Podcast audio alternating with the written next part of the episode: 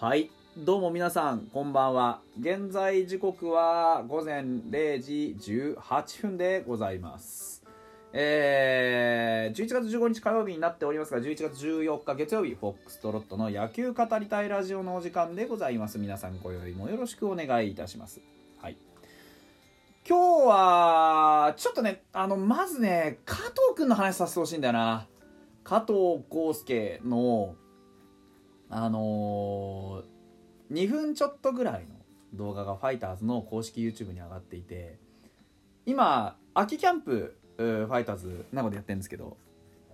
そこにあの加藤君本当にもう速攻で参加してくれてるんですよね。あのー、まだほらあ本当の新人選手はあのー、契約すんでね来年からって形になるんですけど、まあ、彼はあのいわゆるドラフトにかからないと日本に入ってこれないだけであって NPB にね入ってこれないっていうだけであって基本的にはもうドラフトにさえかかってしまえばあのこうやって入団会見も早いでワンテンポ早くできるしっていうそういう子なんですよね。であのしきりにもう言ってるのがもうとにかく今はもう本当なんて言うんでしょう異文化の研究だぐらいの気持ちでねあの言ってるのがあのとにかく今勉強だと。何事もとにかく慣れないとダメだと言ってるんですよね。で特に先日からずっと言ってるのはストライクゾーンって言ってますよね、うん、やっぱりこっちのストライクゾーンの考え方とあっちのストライクゾーンの考え方ってやっぱりかなり違うのでこれはあのこれまでねあの何、ー、ていうんですか日本の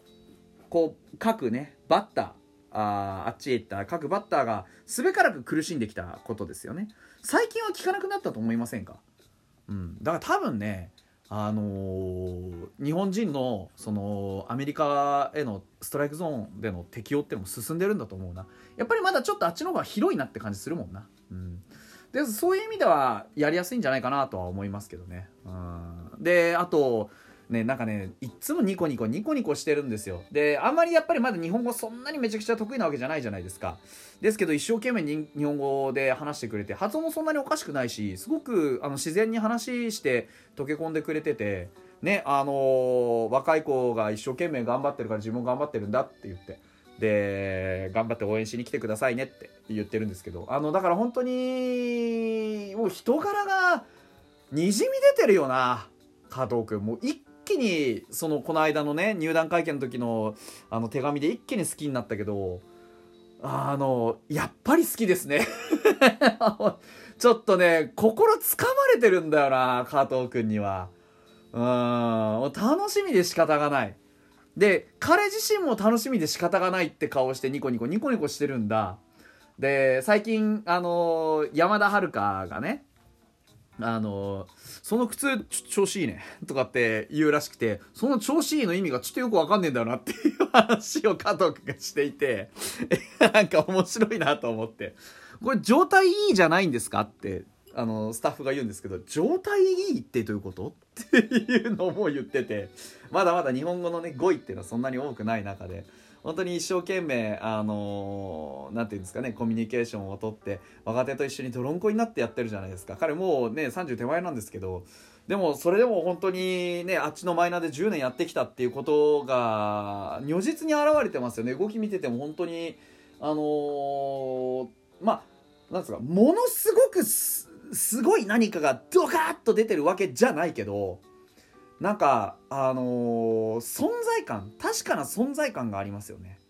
うん、声とかそういうことじゃなくてなんかプレー一つ一つに何かこうビシッと一本筋の通ったものが見えるというかね、うん、だからあのー、打席に立ってる姿見てもやはり自分の形っていうのを崩してない。でその中で何ができるか。日本の野球に自分を連れて行った時にどんな風にやれるかっていうのをしっかり見ていて本当になんかこう素晴らしいなって 思っちゃいました。ねあのー、なのでぜひ球場で見たいなって思ってます。あのー、来年見たい選手は当然若手も含めてたくさんいます。江越だってすごく頑張ってるしね。あのー、加藤君も江越もそうだし、まあ、新入団の選手もそうだし山田遥もそうだし何て言うんだろう。ね佐藤由紀もそうだと思うんですけどこう新しい風がビュンビュン吹いていく中でねまたこう何て言うんでしょうね。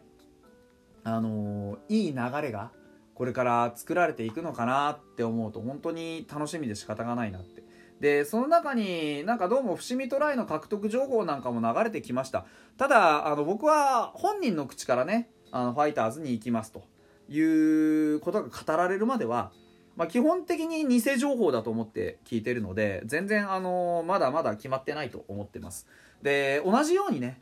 近藤健介に関しても、ね、FA 宣言はしましたけど別にあの FA 宣言したからって必ず出ていくってわけでもないですし。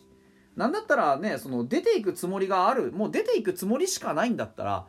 こんなにあの引っ張ってね最後の最後まで FA しないってことなかったと思うんですよ。だって出ていきたいんだったら FA するしかないんだからあのー、むしろねあの FA 宣言解禁ですの瞬間に出ますって言っちゃった方が後腐れないじゃないですか。うん、だからそれだったらまだあれですけどでも彼は最後の最後まで悩んでくれましたよね。近藤健介に関しては。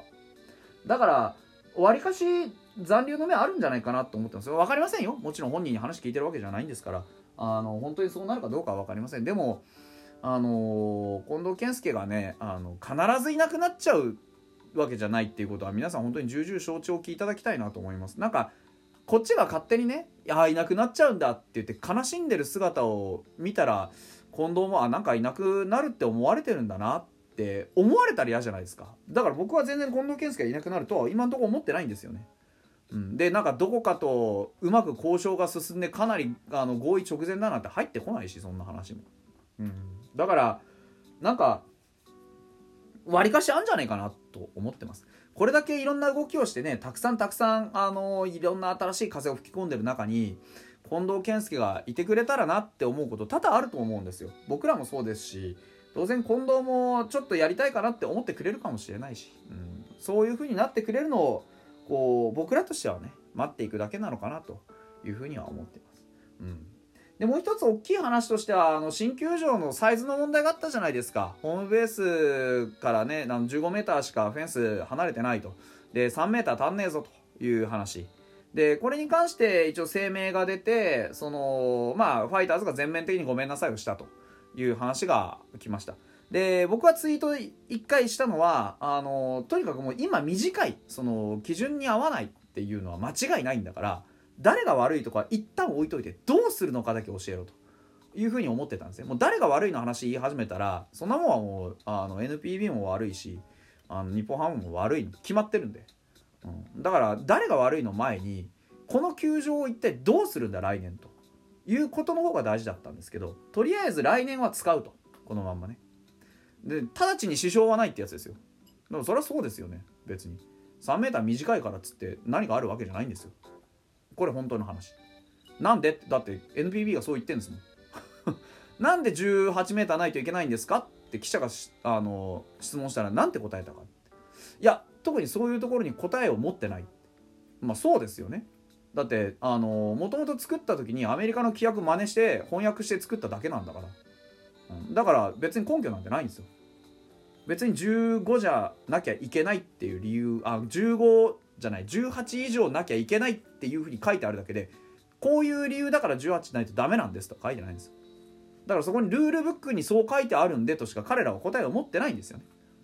だから別に合理的な決まりでも何でもないし後からいくらでも、あの違うものが出てくれば同じようになあなあにできるわけですから。だから本気で気づいてなかったんでしょうね。両チームともね。でど両チームというか NPB もファイターズも。でどっかからなんかチャチャが入ってそういう風になったんだと思いますけど。